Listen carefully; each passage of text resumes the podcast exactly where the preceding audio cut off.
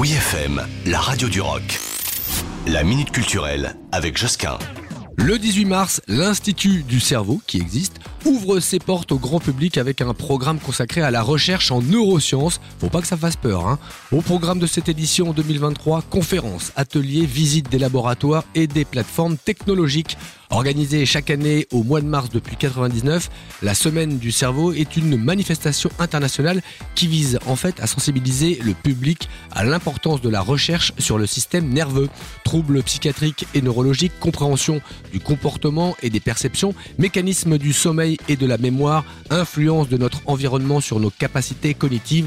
Mieux comprendre ces phénomènes est nécessaire pour euh, faire face en fait aux grands défis de santé présents et à venir. Ça s'adresse à tout le monde, hein. pas besoin d'être scientifique pour comprendre et s'intéresser à ces sujets. L'Institut du cerveau ouvre ses portes donc dans l'hôpital de la Salpêtrière, 47 boulevard de l'hôpital, dans le 13e, le samedi 18 mars de 11h à 17h pour que tout le monde puisse rencontrer les chercheurs, ingénieurs et cliniciens qui travaillent à résoudre les grandes énigmes du cerveau et de la moelle épinière. L'entrée, je le précise, est libre et gratuite.